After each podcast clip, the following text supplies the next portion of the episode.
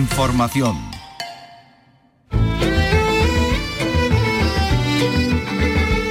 En RAI, Andalucía es cultura. Con Antonio Catón. Un saludo amigos, después de 12 años de restauración, el convento de Santa Isabel la Real de Granada muestra sus tesoros. El antiguo palacio de la madre de Boabdil, que la reina Isabel legó a las clarisas y que atesora piezas y espacios de incalculable valor, ahora se exponen en distintas salas en la exposición permanente Santa Isabel la Real. La Fundación Monte Madrid, que dirige el exministro de Cultura José Guirao, ha colaborado en esta restauración. Intentar a partir de ahora difundirlo para que cuantos más personas lo conozcan y lo disfruten, pues mejor eh, aprenderán cosas y disfrutarán de un patrimonio extraordinario.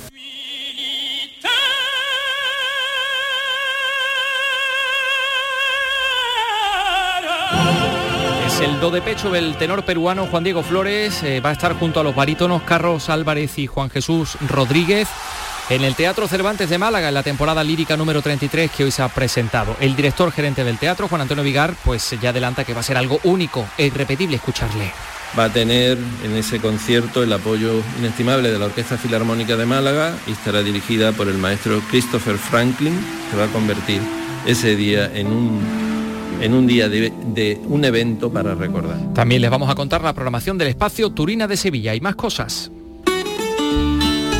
En breve estaremos en comunicación con el artista malagueño José Luis Puche, que estrena en unas horas exposición en Jaén. Se trata de Colibrí, puntos de sutura, que nos muestra eh, muchas obras que Puche ha realizado durante la pandemia y bajo el influjo también de la pandemia. Además visitaremos la muestra pictórica Tierra Blanda del joven pintor andaluz Federico Jaime. Carlos López, buenas tardes, ¿tú has Bueno, estado? Efectivamente, buenas tardes a todo esto. Se trata de la primera muestra en solitario de este artista. La Galería Esparense Magassé Art Gallery acoge esta colección de óleos sobre lienzo y papel hasta el próximo, próximo 14 de octubre.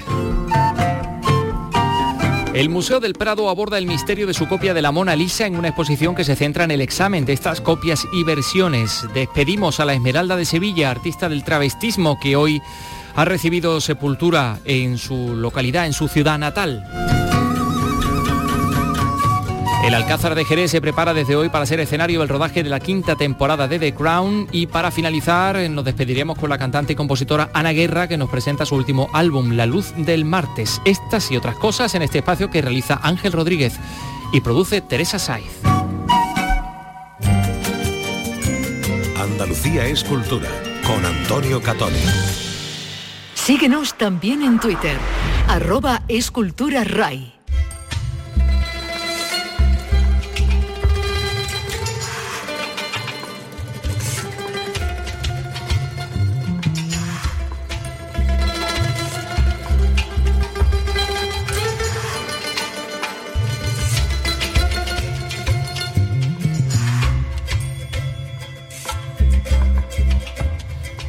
Pues esta tarde se inaugura en Jaén, en la sala de exposiciones de la antigua Escuela de Magisterio, la expo de José Luis Puche, la muestra eh, Colibrí Puntos de Sutura.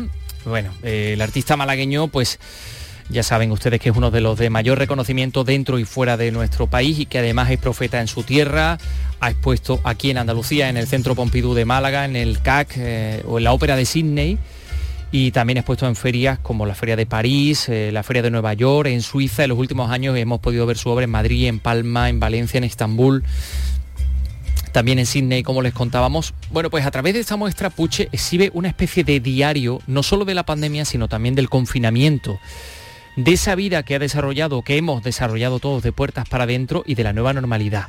Como decimos, eh, esta exposición se llama Colibrí Punto de Sutura a causa de, de la película El Proyecto Colibrí, que eh, de alguna manera pues analizaba lo acelerados que podemos ir por la vida mientras el sentido de nuestra existencia se nos escurre entre los dedos. Eh, tenemos la suerte de estar en comunicación en estos momentos con el artista, con José Luis Puche, que se encuentra allá en Jaén. José Luis, ¿qué tal? Muy buenas tardes. Hola, muy buenas tardes. Bueno, eh, y además a pocas horas de, de que podamos ver esta, esta exposición, como decimos, en la antigua eh, Escuela de Magisterio, dicen que hay en todas las obras que se exponen en Colibrí.p Sutura un denominador común que es la presencia de la bruma y que esto tiene un, un peso específico y una explicación también, ¿no? Sí, la, la bruma ha estado siempre de algún modo presente en mi trabajo, ¿no? Pero se ha hecho muy patente sobre todo a raíz de, la pandemia, sobre todo el confinamiento, ¿no? Digamos que eh, es, esa bruma eh, procede de, ese lagrimeo que tenemos en los ojos, ¿no? Y que no nos deja ver las cosas con claridad. Entonces eh, vemos que están las formas, los paisajes, los objetos, todos eh, envueltos en una, en una espesa bruma eh, que no nos deja ver pues eso, los objetos con, la mejor claridad posible. Y eso tiene que ver, claro, eh, claro está, con el proceso creativo tuyo durante el confinamiento, ¿no? Sí, porque fíjate que, que, aunque este confinamiento nos invitaba a todos a tener como una especie de pausa contemplativa, ¿no?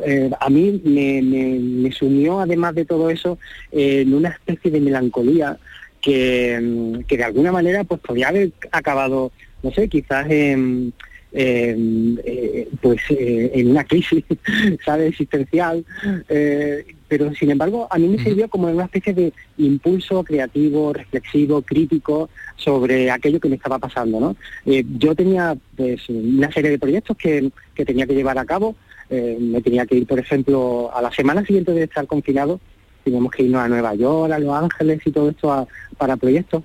Y sin embargo, pues claro, me quedé sin todo eso.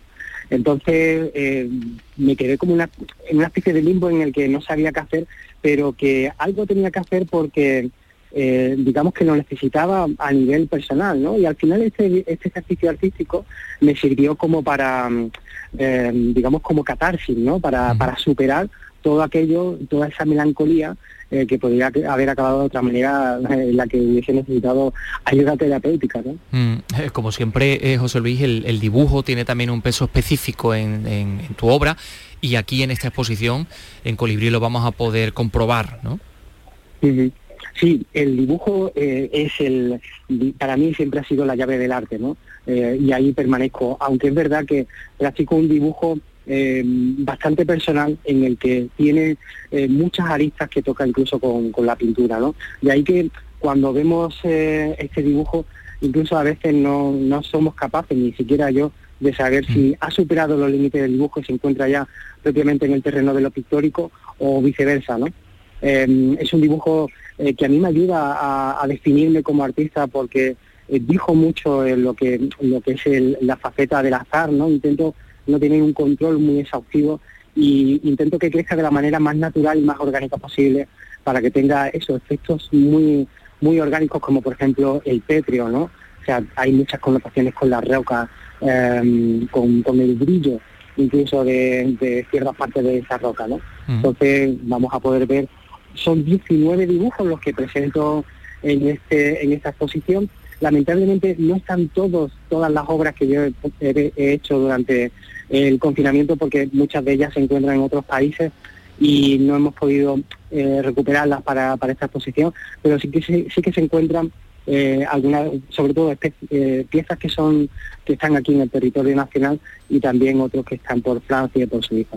Bueno, pues ahí vamos a tener esa, esa muestra en, Jaén. Por cierto, tenemos que decir que, bueno que José Luis Puche además es un, es un artista Em, que también eh, bueno, pues ha investigado los terrenos de la tradición. Pudimos ver su extraordinario cartel de la Semana Santa de Málaga. Y ahora mismo pues está esa, exposición en la Catedral de Málaga con las imágenes de mayor devoción. Te ha, eh, te ha tocado a ti hacer la peana del cautivo, nada más y nada menos, con los miles de ojos de los devotos que representa esas plumas de los pavos reales, que bueno, que está todo el mundo fascinado con lo que has hecho, José Luis. Sí, fíjate que, yo pensaba que, que no iba no iba a ser del todo afectado, ¿no? Porque es verdad que, que, bueno, no he hecho exactamente la peana, lo que he sustituido es el monte de claveles que lleva tradicionalmente el Cristo del Cautivo, lo he sustituido por una gran pintura, ¿no? Que, a fin de cuentas son 10 metros de, obra. Em, yo pensaba que eso, que la gente está muy habituada a ver ese Cristo rodeado de claveles, ¿no? y que ahora lo iba a ver con una obra eh, que representa un jardín, ¿no? Pero donde roza mucho eh, lo que es eh, lo sumamente expresivo, ¿no? Eh, y que y que claro al, al no estar acostumbrado el, el, ojo del cofrade a ese tipo de obra creía que, que no le iban a afectar pero sin embargo me ha llamado muchísimo la atención y muy positivamente de que la gente fíjate va teniendo una cultura y una aceptación hacia, hacia lo contemporáneo, hacia, hacia lo que nos toca vivir hoy día, porque claro, somos somos artistas de nuestro tiempo, no somos artistas que vivimos en el siglo XVII. ¿sabes? Utilizamos coches para viajar, utilizamos eh, smartphone para comunicarnos. Y claro, y, yo creo que es muy importante que el arte contemporáneo también pueda tocar estas partes tan tradicionales, porque a fin de cuentas la, Iglesia siempre ha tirado de la vanguardia y de, lo contemporáneo en cada época, ¿no? Cuando tocó el gótico eran góticos, cuando eran renacentistas eran renacentistas, y cuando tocó ser barroco sí era barroco, es decir, siempre ha ido innovando, siempre ha ido dando pasos y sin embargo pues eh, parecía que, había habido un parón eh, con el arte más actual, pero poquito a poco creo que podemos ir evolucionando y, proponer nuevas, eh, nuevas soluciones artísticas. Ahí está, ese espacio compartido. Bueno, pues José Luis Puche, un placer siempre escucharte y, bueno, pues déjame que, te diga que, mm, que, confirmas eso que solemos decir, que la gente más importante, más grande, eh, y, que explora nuevos caminos, pues al final también resulta ser la gente más, más cercana también y más dispuesta a contar sus cosas. Así que te lo, te lo agradecemos, José Luis. Un abrazo enorme. Muchísimas gracias a vosotros por contar conmigo. Bueno, pues son las 3 y 11 minutos. Eh, enseguida vamos a hablarles del convento de Santa Isabel. Eh, vamos a conocer eh, cómo ha transcurrido el entierro de la, de la Esmeralda, del artista, de ese icono del travestismo durante los últimos años del franquismo y, de la, y los primeros años de la transición y muchas otras cosas que tenemos preparadas. eso va a ser, pues nada, dentro de, de segundos, ya digo. Andalucía es cultura con Antonio Catoni. De lunes a viernes a las 4 de la tarde tienes una cita con el flamenco. Los conciertos y festivales, los recitales, los homenajes, las citas imprescindibles de este arte genuino de nuestra tierra. La mejor selección de nuestra fonoteca. Portal Flamenco. De lunes a viernes, desde las 4 de la tarde, con Manuel Curao. RAI, Radio Andalucía Información. Síguenos también en Twitter, arroba esculturaray.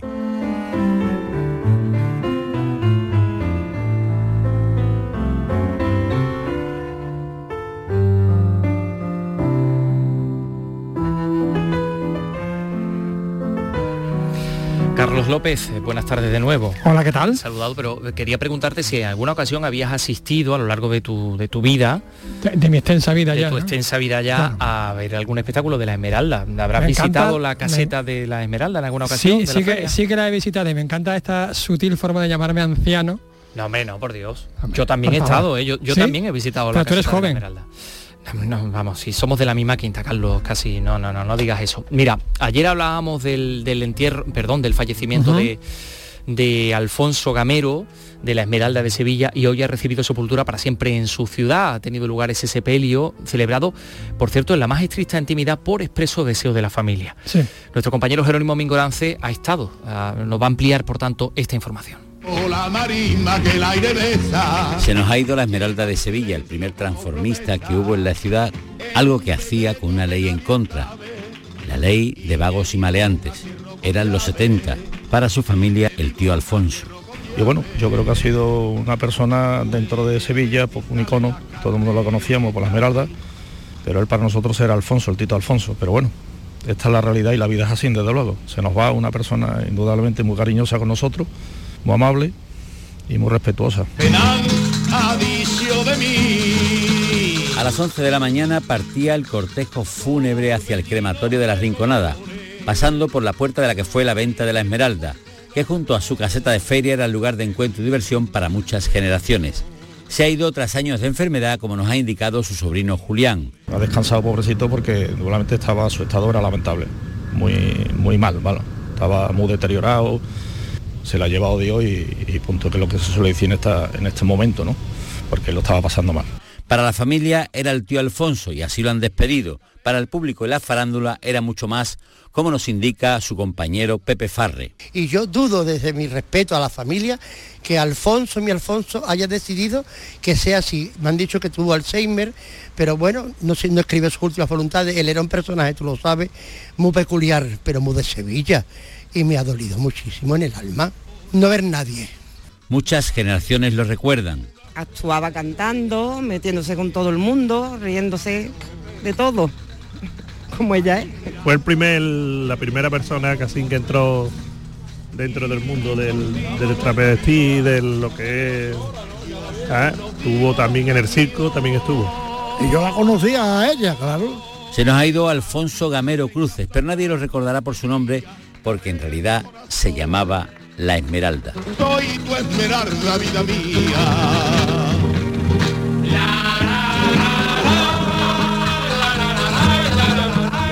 La Esmeralda y, y su flamenca, eh, irrepetible, Alfonso Gamero. Entrañables. Sí, señor.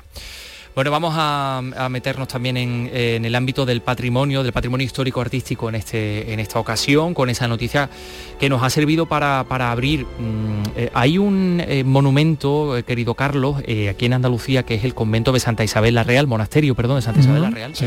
que guarda maravillas. Mira, hay, entre otras cosas, una que yo pude ver, que es una llamada bóveda de pinjantes. Mira, son, es, es una bóveda que solo existe en el, en el gótico inglés, que Ajá. tiene esta forma que te he dibujado, así como Sí. que son cosas que caen del cielo y que el único ejemplo, prácticamente el único ejemplo que tenemos en España está aquí. Es, eh, No lo he visitado, bóveda fíjate, del- pues ya- del convento ya Isabel tengo la deberes. Real. Sí, señor. Bueno, pues fíjate, después de 12 años de restauración, el convento abre sus puertas, recupera sus piezas, esas piezas y, y- y espacios de incalculable valor que ahora se exponen en distintas salas. Nuestro compañero Jesús Reina ha asistido a la inauguración de esta exposición y nos lo cuenta. Adelante Jesús, Granada. La comunidad de Hermanas Clarisas y la Fundación Montemadrid han presentado la exposición permanente Santa Isabel la Real, 500 años de vida en un monasterio. Y se trata de eso, de un monumento en el albaicín granadino con elementos góticos, nazaríes y renacentistas que se construyó en 1504 por orden de la reina Isabel la Católica y que tras 13 años de restauraciones ahora se han presentado al público. Sor María del Carmen Jiménez, la abadesa del convento de Santa Isabel la Real, recomienda que se visite pero sin prisas. Nosotras estamos contentas porque ya por fin se ha concluido.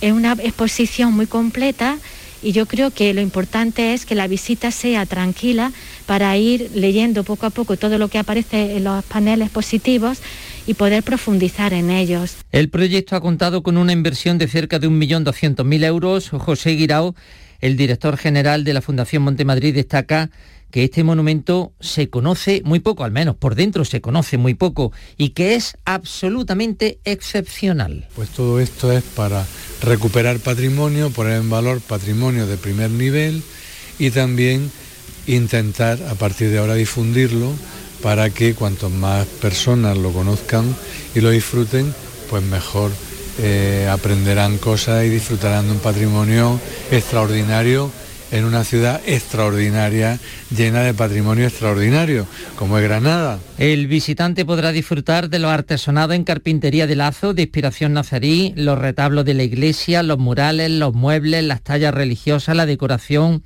los utensilios, los azulejos, así como de la exposición ubicada en la sala capitular en la que se puede conocer la vida del convento y de sus moradoras. Las hermanas Clarisa disfrutan ya también de la Fuente del Claustro, restaurada por la Fundación Americana Monumentos del Mundo, donde de nuevo brota y cae el agua exactamente igual que hace cinco siglos. Cuando se inauguró, cuando se abrió este convento ubicado en lo que fue el Palacio de la Madre de Boabdil, que la reina. Isabel mm, I de Castilla pues le cedió a, las- a las clarisas para que abrieran allí el convento. O sea que imagínate la de elementos anteriores incluso a, a la llegada del cristianismo. Por supuesto, eh, pero que eso- hay también en claro, ese eso edificio. toda, toda Granada, ¿no? Vaya, qué, qué- qué maravilla. Pues no se lo pierdan. 500 años, Santa Isabel la Real en pleno Albaicín.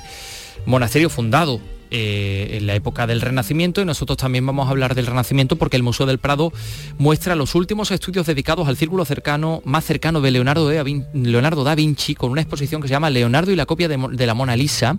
Nuevos planteamientos sobre la práctica del taller vinciano y con la eh, bueno y ofrece a los visitantes hasta el 23 de enero eh, esta exposición centrada mm, en analizar las copias y las versiones que se hicieron en el taller de Leonardo a partir de sus, pro- de sus prototipos en vida del maestro y autorizadas por él. ¿no? Se va a ver incluso, o va a estar incluso eh, incluido material gráfico, reflectografías infrarrojas que, que ayudan a ilustrar las ideas del maestro, cómo las asimilaron, cómo las llevaron a la práctica sus discípulos.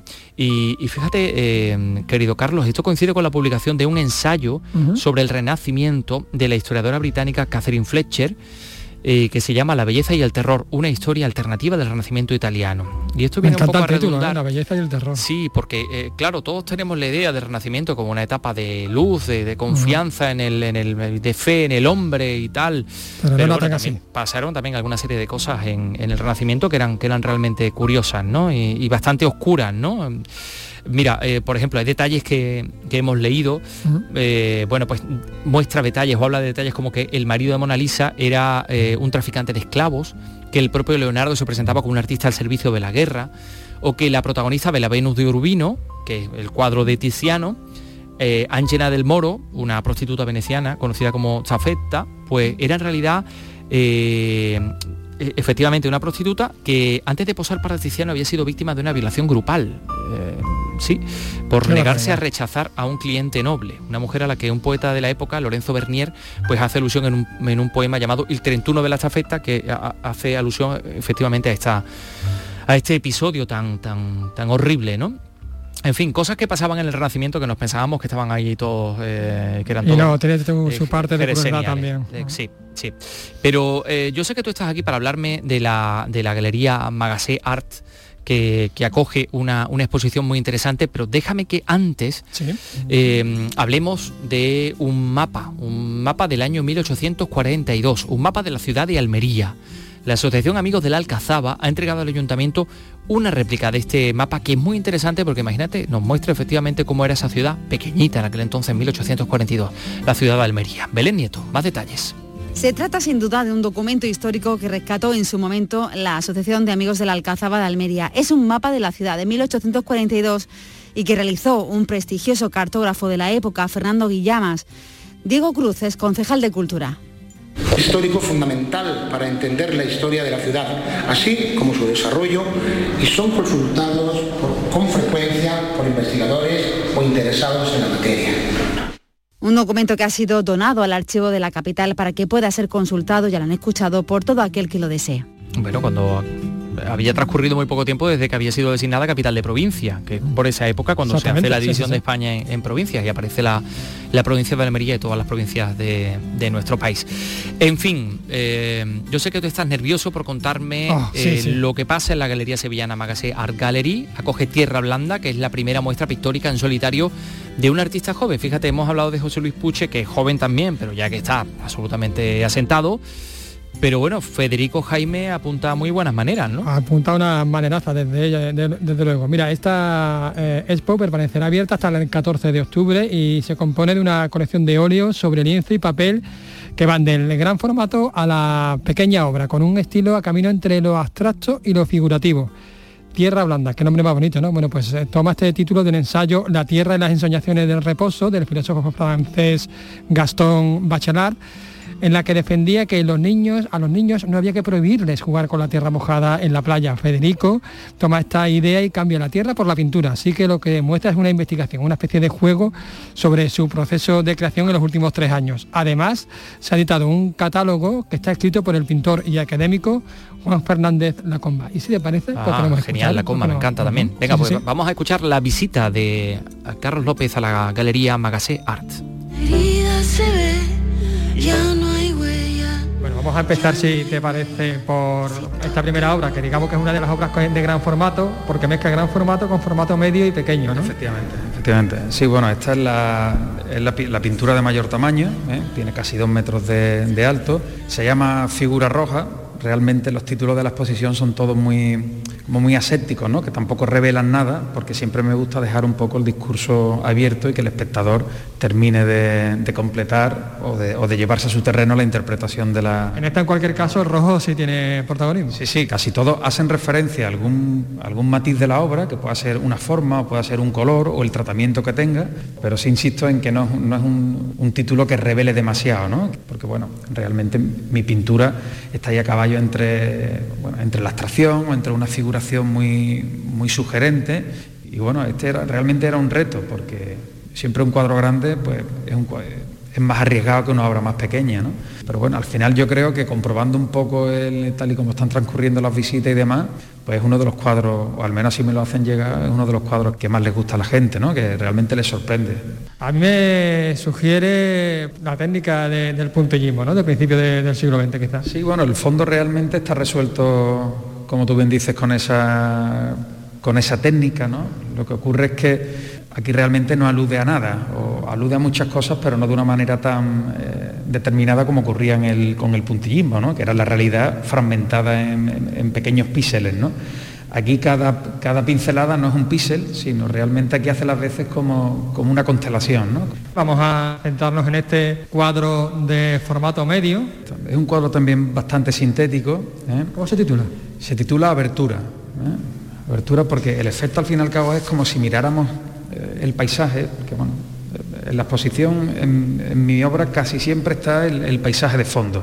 Lo que ocurre es que está de una manera muy fragmentada o muy residual, pero siempre en cada composición y en cada forma hay una forma, eh, valga la redundancia, que encontramos en la naturaleza. Lo que ocurre es que está pasado por mi, por mi tamín, ¿no? por, mi, por mi manera de ver ese paisaje.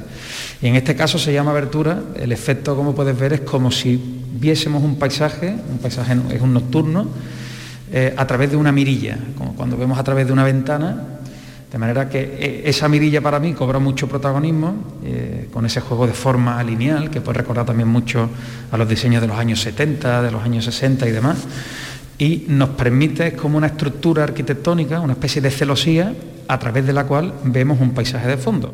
Que... Me parece más orgánico que el anterior. Sí, es más orgánico y más referencial, porque realmente aquí sí que se percibe, no del todo, porque hay cuerpos que parecen cuerpos celestes, pero una luna, ¿no? Parece una luna, pero tampoco es. Puede ser una menilla, puede. Efectivamente, puede ser una menilla, puede ser un planeta y esta forma azul alargada, pues puede ser una nube o. Pero realmente es una pintura de sensaciones. En ningún momento intento transcribir la naturaleza como lo, como, como lo haría un paisajista del actual o un paisajista del 19, ¿no? Bueno, tú eres de hecho de, un pueblo, también la naturaleza tiene importancia en tu obra. Pues yo creo que sí. Yo la verdad es que muchas veces me cuestiono y me he planteado por qué yo hacía paisajes, porque después realmente, bueno, una pintura inspirada en el paisaje, porque tampoco soy una persona, eh, no me considero una persona eh, amante al 100% de la naturaleza, ¿no? ¿no? Ni hago deporte de naturaleza, ni... Pero la verdad es que siempre he encontrado en el paisaje un punto de conexión o un punto de tal vez de evasión también, ¿no? Y bueno, es verdad que el Viso, que es un pueblo que mira continuamente a La Vega, pues de algún modo eso ha tenido que determinar mi, visión, ¿no? Y, forma parte de mi, de mi Claro, claro, totalmente, ¿no? Con lo cual sí que estar ahí, ¿no? Bueno, vamos a ver esta serie que tenemos aquí de formato pequeño. Tiene, de hecho, un colorido más pop, si me lo permites. Sí, es un poco más pop, más saturado, más brillante, ¿verdad?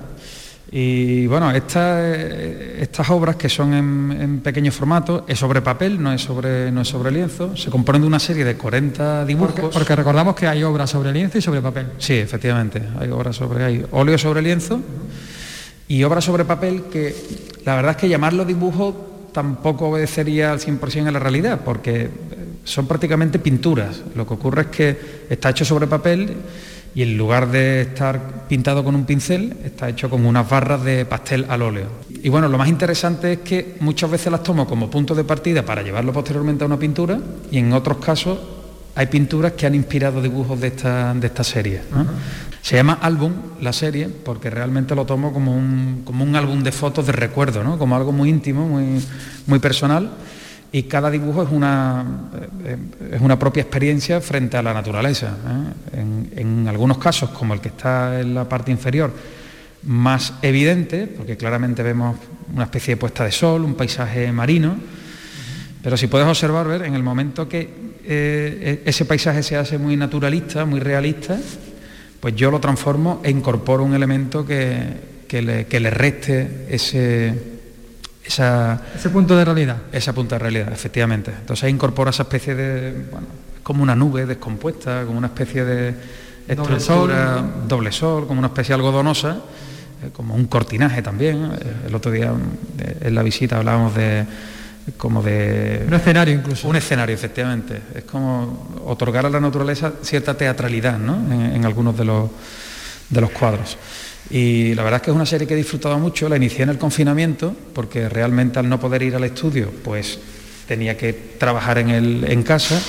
Y creo que también tiene mucho que ver la influencia del ambiente familiar. ¿no? Yo tengo tres niños pequeños y en el confinamiento pues había que, había que ocupar ese, ese tiempo y evidentemente dedicábamos mucho tiempo a, a pintar, a colorear y demás. Entonces creo que tiene mucha influencia de ese bueno, de esos días, ¿no? Y también, pues bueno, el color, el otro día me comentaba un amigo y dice, yo creo que tú buscaste el color en esos días, en esos días tan grises, ¿no? Es verdad que aquí salió el color, ¿eh? Yo creo que, bueno, al fin y al cabo, pues somos... Una, reacción a, una situación que... Somos sensibles, evidentemente, y tampoco lo podemos frenar, ¿no? Bueno, tengo también a mi lado a Fernando Mañez, que es el gerente de la galería. Hola, Fernando. Hola, muy buenas, ¿qué tal? En, alguna ocasión hemos hablado ya también. Sí, ya no es la primera vez que pasáis por, por esta casa. Llevamos corta vida, pero intensa, la verdad. Bueno, cuéntanos, ¿hasta cuándo va a estar Tierra Blanda?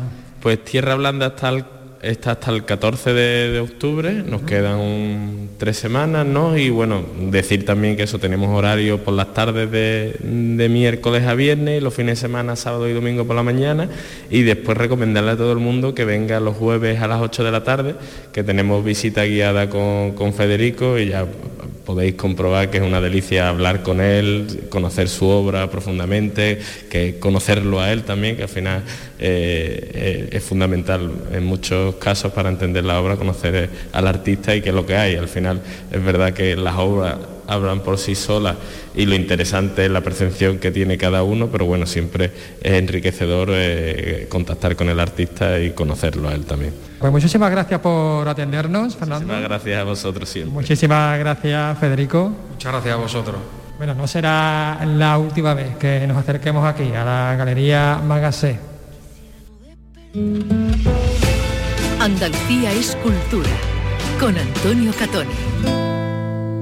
Andalucía es el legado del paso por nuestra tierra de numerosas civilizaciones y todas han dejado su sello. Despierta tu curiosidad por conocerlo en Ruta Mediterránea, un espacio para descubrir a los países y pueblos que nos rodean a través de nuestras culturas, orígenes y valores. Hay mucho en común. Ruta Mediterránea, todos los martes, desde las 11 de la noche, con José Carlos Cabrera. RAI, Radio Andalucía Información. Síguenos también en Twitter, arroba escultura RAI.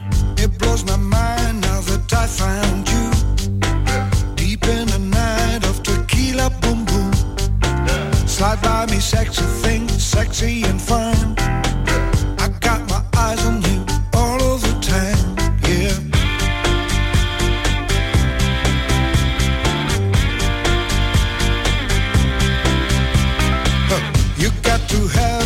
Esta noche en el Festival Icónica Fest en Sevilla, en la Plaza de España, va a actuar este hombre, Zúquero.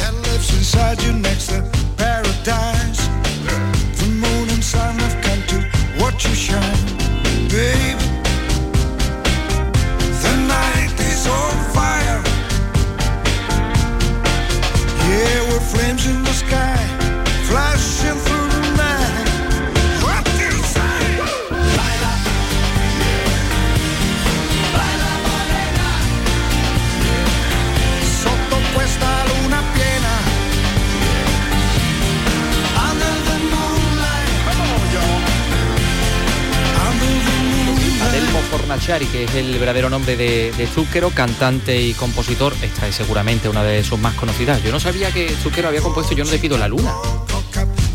no os pega absolutamente, no pega no, no me pega, yo tampoco lo sabía, desconocía ese dato tan importante. Pues sí, señor, es un dato muy importante. Bueno, eh, va a haber un pase gráfico poco antes porque hemos intentado a ver si había posibilidad de escucharle, si se convocaba una rueda de prensa, pero no, no, no ha querido el señor Zúquero.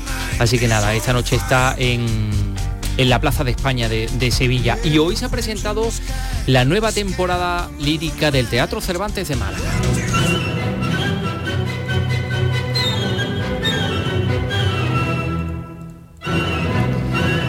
El eh, tenor Juan Diego Flores, el tenor peruano, los barítonos Carlos Álvarez, Juan Jesús Rodríguez, son tres de los nombres propios de la temporada número 33, la temporada lírica número 33 del Cervantes. Habrá dos títulos de Verdi, Il Trovatore y Rigoletto y Tosca de Puccini que van a, subir el telón de esta, de esta temporada. Rosa Rico, Cuéntanos más detalles. Con un recital de ópera francesa e italiana a cargo del tenor peruano Juan Diego Flores, acompañado de la Orquesta Filarmónica de Málaga, arranca esta edición de la temporada lírica. Lo ha destacado precisamente el director gerente del Teatro Cervantes, Juan Antonio Vigar. Por fin, Juan Diego, después de un par de, de aplazamientos que hemos tenido que vivir, estará con nosotros el 31 de octubre va a tener en ese concierto el apoyo inestimable de la Orquesta Filarmónica de Málaga y estará dirigida por el maestro Christopher Franklin, que va a convertir ese día en un, en un día de, un evento para recordar. La ópera tosca con la soprano Ainhoa Arteta y la batuta de Pedro Hafter llegarán después. La puesta en escena en el Teatro Echegaray de la Cenicienta de Viardot en versión para público familiar completa la programación.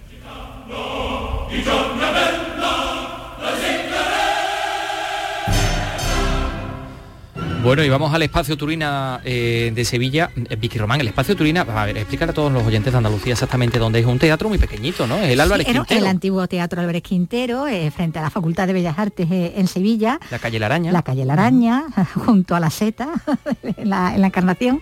Ha sido, bueno, ha sido y es sigue siendo teatro, mm, pero se está dedicando habitualmente ya en los últimos años, las últimas temporadas, a, la- a lo que es la música de cámara, a la música clásica fundamentalmente. Y de eso es lo que se está convirtiendo ya pues, en todo un referente. Por eso casi todo lo que viene eh, más destacado va también a ese escenario. De ahí que bueno que se haya presentado esta nueva programación de esta temporada más variada, más variada que, que en años anteriores porque además de consolidar, como digo, ese espacio como referente a la música de cámara y antigua, eh, va a contar también pues desde jazz hasta danza, pasando por, por dramatizaciones. Eh, una temporada muy lírica, muy de jazz, muy antigua, muy contemporánea, muy barroca, muy ópera y muy drama. Esto es como el escudo de Sevilla, ¿no? Pues, Muy de eh, todo, muy de todo. ese muy es el antigua, muy leal, muy mariana, muy no sé qué. jugando con eso, Ah. así tenemos el cartel promocional y bueno, se podría resumir también en muy turina. Una temporada muy turina, más de 150 conciertos con artistas de prestigio internacional, muchos de ellos andaluces, porque eh, quieren primar la apuesta por la producción propia y la producción incluso local, Ajá. como señalaba el director de este espacio, Fernando Rodríguez Campomanes. Bueno, la idea es un poco colaborar con los artistas aquí, que se sientan que es su casa, que tengan un espacio donde ellos poder presentar todas sus nuevas propuestas y también acompasarlo un poquito con gente de fuera que nos dé otra perspectiva y que vayamos creciendo. Entonces hemos creado un ciclo que es música de cámara, espacio Turina, donde complementa un poco esos ciclos que ya tenemos, ¿no? Otoño barroco, orquesta barroca y el Festival de Música Antigua.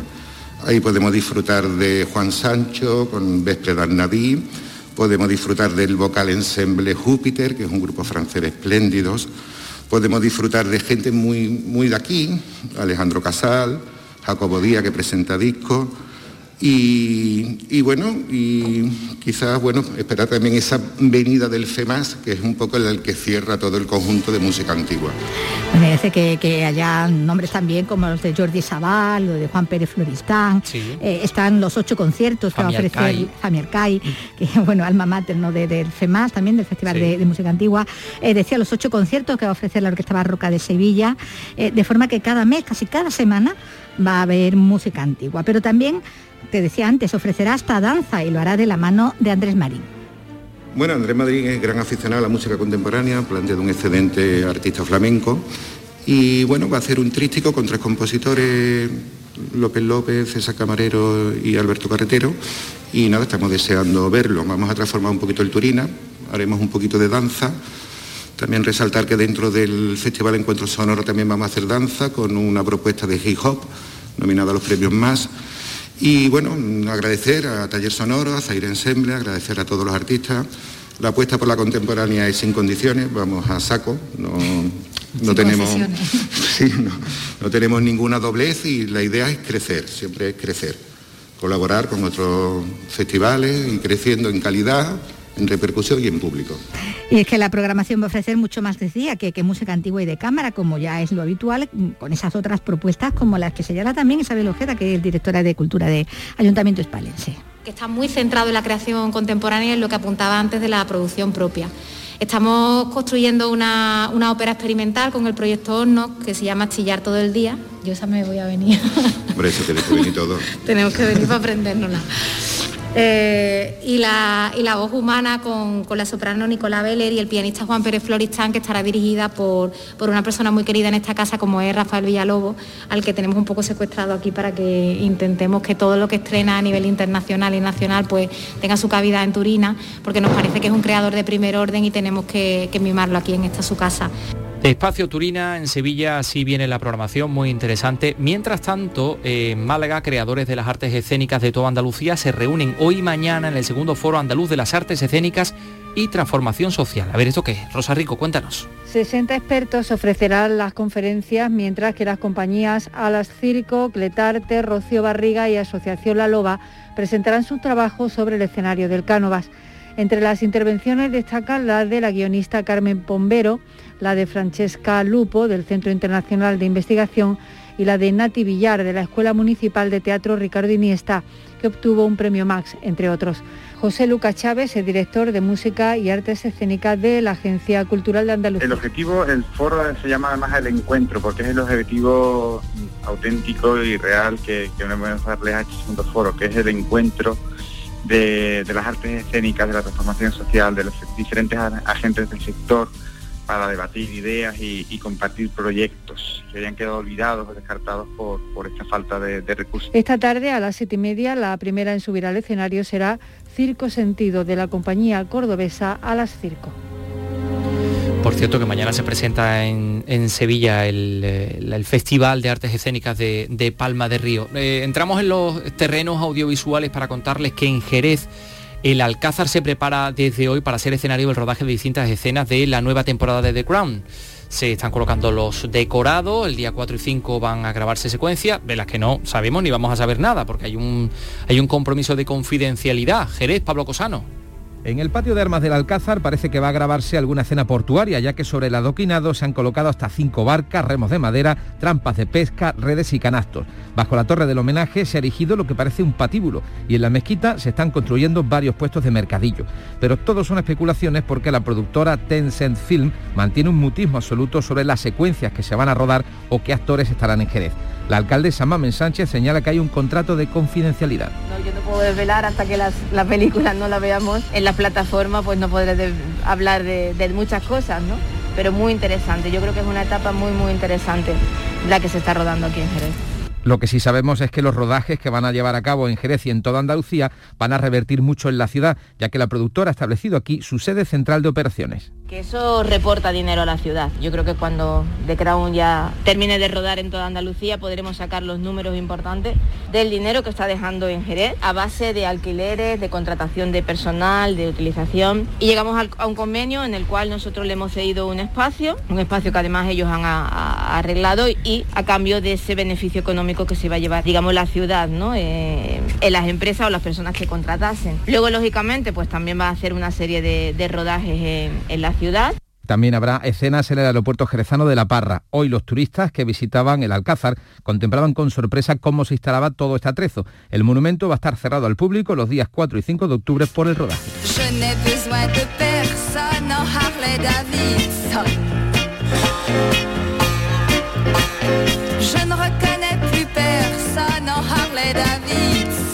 Es la voz de Brigitte Bardot, que hoy cumple 87 años, está retirada desde hace décadas, pero reaparece de vez en cuando por alguna polémica, la que fuera mito erótico y a la que los más jóvenes recuerdan mejor por su defensa de los animales. Bueno, pues se celebra este aniversario convertida en un icono popular, ¿no? Sí, pero lejos ya de esa bebé de los años 60, esa rubia en su máximo esplendor, imagen de la francesita sexy eh, por antonomasia, creada por su primer marido, por Roger Dadin, ese dios que creó a la mujer, fijando ya de paso en el imaginario aquella curvilínea y desnuda figura del sol de la costa más azul y liberada que se recuerda. Una imagen que mantuvo así desde la casi todavía adolescencia, porque tendría los 18 recién cumplidos, hasta los 40, cuando decidió dejar el cine y dedicar todo su amor a los animales, menos propensos a darle los disgustos de los sucesivos maridos y amantes. Claro. Convertida así en una ardiente defensora de elefantes, focas y especies más domésticas, la Bardot fue abandonando el glamour, centrada en esa otra actividad que es la que ha ocupado sus últimos años, en los que de paso ha dado lugar a más de una polémica por mm, sus palabras, sus manifestaciones, por sus críticas, por ejemplo, a la inmigración y al Islam en Francia, hasta el punto de que ha llegado a ser multada en varias ocasiones por incitar al odio racial.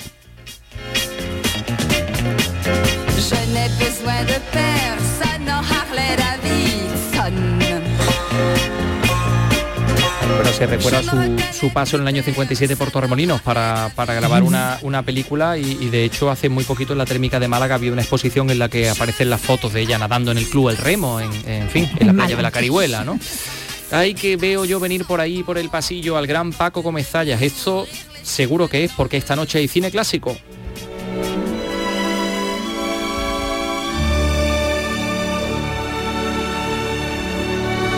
Sí, y es eh, además una película italiana y muy divertida que se llama Operación San Genaro, exactamente esta. Vicenza, non mi riconosci? Ma tu sei Jake? Sì. Come stai? Io mi credevo che tu eri morto. Oh, please, no, no. Bueno, ahí está Totó, el italiano, actor italiano, y está recibiendo a, a un viejo amigo que se van a meter ahí en un lío eh, en esta historia. Y aquí está Paco Gómez. Hola, ¿qué tal? ¿Qué hay, Paco? Buenas. No, estaba, estaba pensando que, bueno, aunque se ha entendido, le, le dice, oye, yo me creí que tú estabas muerto. Y digo, Sí, qué, no, que manera, te- qué manera de de saludarse. saludarse, sí, sí. Realmente lo que, lo que van a hacer es, desde luego, para quedarse muertos. Pero vamos, muertos de risa es De como se va a quedar hoy el espectador. Sí, porque ese trapisonda que es Toto, bueno, es uno de los integrantes de esa banda a la que están reclutando unos gans, bueno, unos ladrones también americanos para dar un golpe nada menos que en el lugar donde se venera al San Gennaro, Sí. el patrón de, de Nápoles. Eh, y bueno, y ahí, de ahí ya todo, todo el lío que se va a montar aquí, porque bueno, los cómplices italianos como que son también muy devotos, ¿no? Sí, es aprovechar, entra en- es, es aprovechar las fiestas de San Gennaro para ahí en Nápoles para robarle a el- todo el tesoro de, sí. de lo que podemos ll- llamaríamos aquí la hermandad. Bueno, sí es la hermandad o es eh, la, la gente que saca en procesión a San Gennaro, pero también eh, es todo el ajuar que tiene en la iglesia, ¿no? Y, y la cantidad de eh, cosas, ¿no? De valor que, que rodean al santo en los lugares de culto. Eso también no hay mucha diferencia entre los eh, italianos y los españoles. Y efectivamente, como bien dices, es Toto el que desde la cárcel empieza a urdir los hilos. No me acuerdo si él era el cerebro de la operación o los cerebros venían de los Estados Unidos. Unidos, claro, en una el pareja, eran, de los, eran los americanos. una pareja pero formada por Harry Guardino y Senta Berger. La del coleccionista, ¿no? No, no, no, esa es Senta Berger, Samantha Samantha Higar. Higar, sí. Era, acababa de hacer, o estaba muy reciente, Mayor Tandy, con Sí. Sam Peckinpah, bueno, con Charlton Charlton Heston y con. Richard Harris de protagonistas, y era uno de los rostros y de las presencias más impactantes del cine de los años 60.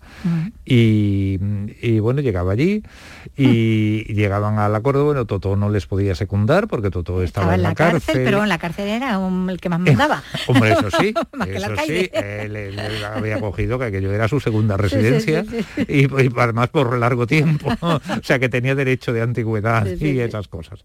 Y, y entonces le pone en contacto con un joven, relativamente joven, un hombre, bueno, que también es, de, es- es su profesión, o sea, amigo de lo ajeno.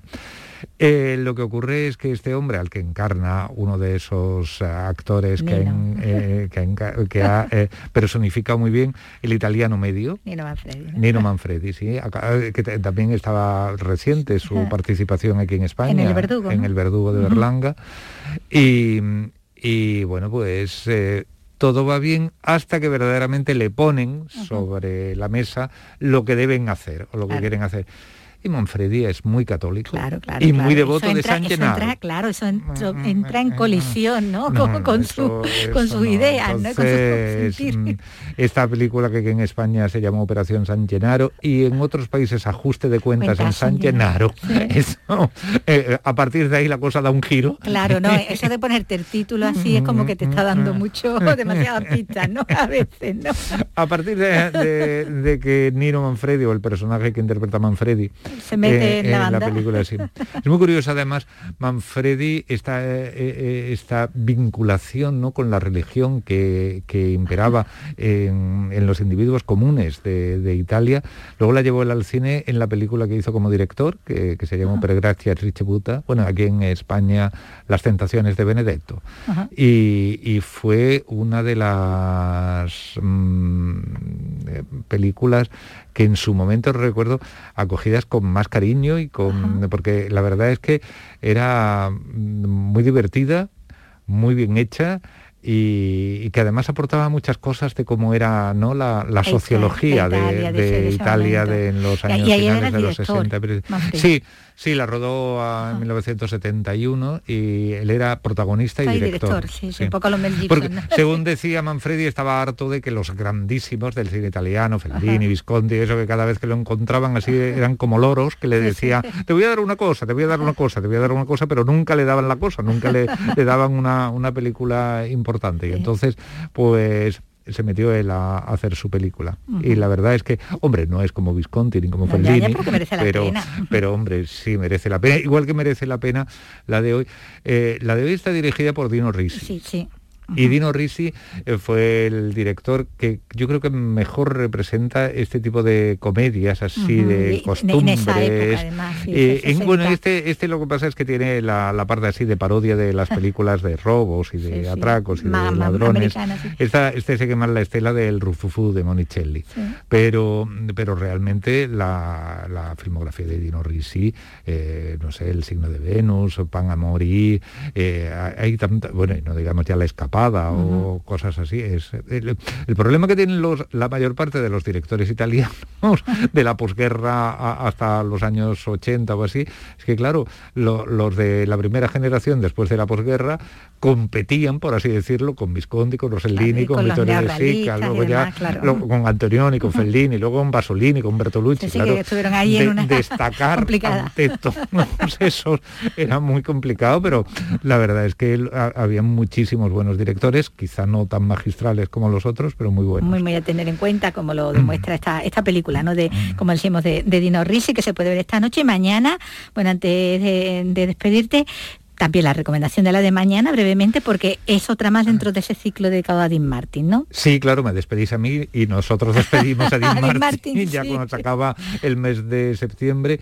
Bueno, han sido todos los miércoles con él. Esta es una película que se llama Los Silenciadores, con la que empezó él a hacer películas de la serie de Matt Helm, que era Ah, como una una especie de- de, sí, de James Bond, Sí, pero- era una especie sí. de James Bond a la americana. Americana, sí, sí. Lo que ocurre es que las novelas en las que está basada no tenían tanto humor como, como le dieron eh, tanto el director de esta película, Phil Carson, el y, sobre todo Dean Martin, que llegó a hacer cuatro, quizá la más famosa sea la de la mansión de los siete placeres, y tenía en cartera una quinta, pero mm, bueno, Martin es como es, y dijo, "Eh, ya me he cansado de Ya hacer tantas veces el mismo este personaje. personaje, ya, ya que lo que lo haga entonces- otro o, o que no lo haga nadie. Una curiosidad de la película de mañana, Los Silenciadores, gustó muchísimo. Hay unos festivales de cine de acción eh, allí en Estados Unidos que le dieron los premios, Sí. eh, los mejores premios que podía tener. Tiene mucho sentido del humor, como te digo. Tiene también un, un buen reparto, aparte de Dean Martin. Y el director, Carlson, eh, eh, fue seleccionado por los productores de James Bond, del, primer James Bond, de Agente 007 contra el Doctor No, para hacer en la película. Lo que ocurre es que, según los productores, pidió demasiado dinero. Y entonces recurrieron a Terence Young. Ahí, ahí la, ahí la pifió. Ahí. un poquito, un poquito, sí. Bueno, pues nada. Eh, también en la película que, que tenemos también para ver en nuestra tele mañana, está con la que se cierra el ciclo dedicado a Dean Martin. Bueno, pues ya hasta la próxima semana. Esperemos que Esperemos. nos oigamos por aquí. Venga, un abrazo. Un abrazo. Siento que tu cuerpo tiene algo no Pues sí, esperemos. Gracias Vicky, gracias eh, Paco Gómez Zaya. Bueno, yo recuerdo que esta noche tenemos esa película de la Operación San Genaro en Andalucía Televisión, poco antes de las 11. Y bueno, y nos vamos a ir con música, con, con música, bueno, pues con esta música, con la música de Ana Guerra.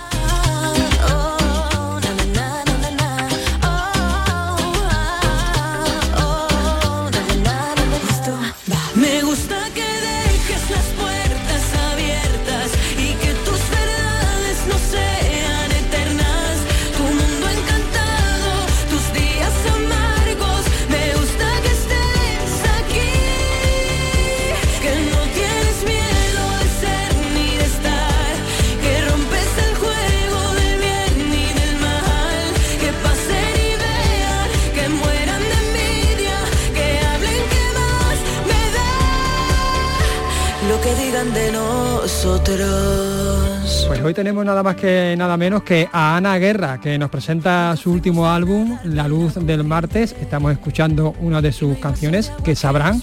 Hola, buenas tardes, Ana. ¿Qué tal? ¿Cómo estás? Estoy encantado de tenerte aquí sí, hoy. Sí, yo estoy muy feliz también de estar aquí. Bueno, eh, me llama la atención para empezar el, el, título, La luz del martes. Sí. ¿Por qué? Porque el martes 13 de octubre de 2020 fue un día decisivo en mi vida y, y, bueno, ahí, ahí empezó todo el cambio y luego nos volvimos locos para buscar el título del, del disco y, y, ya cuando no podíamos más, teníamos como 60 títulos pero ninguno nos movía lo suficiente, ¿no? Uh -huh. Decidimos hacer una escucha del disco y como la quinta canción llegó Mírame ahora, que ya estaba todo el disco compuesto, ¿no? Y de repente eh, sonó te queda bien la luz del martes. Y entonces ya, con esa frase y lo que me había pasado el martes 13, empezamos a llorar.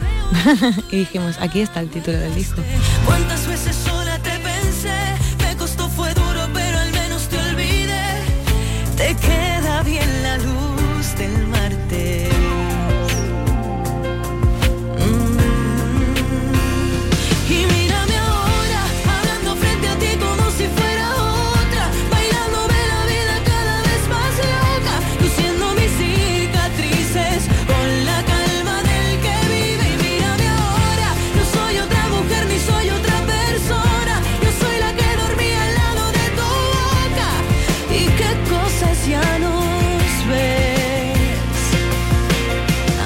Es el mismo amor, te quiero igual que ayer. Porque digamos que en este trabajo unes el corazón y la mente. Total, he enchufado los cables. ¿Has enchufado los cables y te ha costado? Me ha costado un montón porque al final este trabajo sale de, de, de el, el, resurgir y el, y el, el salir de, de, lo más oscuro, de, ¿no? del fondo del mar. ¿no? Es como sale de un momento muy difícil para mí. Uh -huh. Y, y, bueno, y eso, y al final es una terapia que he hecho, lo que simplemente la he hecho en forma de canción. Hay artistas que la dibujan, hay artistas que la escriben en forma de poesía, yo la he hecho en forma de canción. Y eso también se transmite en tu evolución musical, ¿no? Porque te ha vuelto, digamos, si me lo permiten, más lírica. Sí, yo creo que, casi que si tuviera que clasificar el estilo musical que hago ahora, no he pasado un poco del reggaetón latino, tropipop, urbano, uh -huh. Pasado al pop clásico. Sí, eh, sí, sí, sí, Porque al final, pues mm, todas las playlists de las plataformas musicales en las que escucho música, si tú miras mis búsquedas recientes, son todas de pop clásico, de pop en español clásico. Entonces, eh, bueno, por fin hago lo que escucho. Y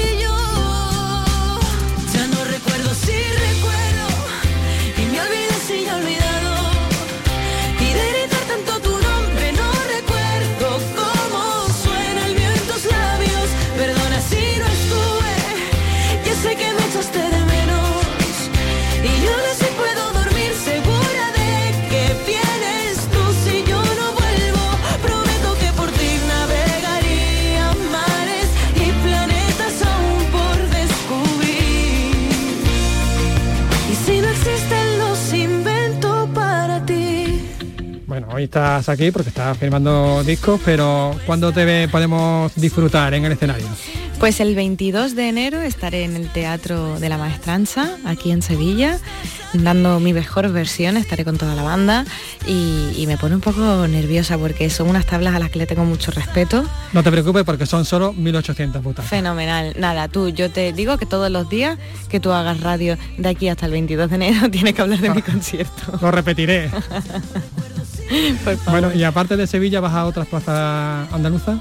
Mm, De momento mm, no puedo decir nada. A medida que se vayan abriendo, abriendo las ciudades, iremos, iremos comentando cosas. De momento hago uno Madrid, tres Gandía en Valencia, todo esto octubre y ocho Sí. Cáceres. Bueno. De momento pero- estamos ahí. Pero Andalucía está, la tienes ahí a la vista, ¿no? Andalucía ya está. Ya, Ya las está. entradas, de hecho, para los abonados ya las pueden comprar en el teatro. Pues muchas gracias por, por atendernos hoy, Ana, por de- dedicarnos estos minutitos. Y ya que has mencionado Mírame ahora, otra de las Sí. canciones emblemáticas, pues si te parece, nos despedimos con Ah, fenomenal, me encanta, me encanta. Así que te doy muchas las gracias por, por, por subirme el altavoz a mí. Pues siempre.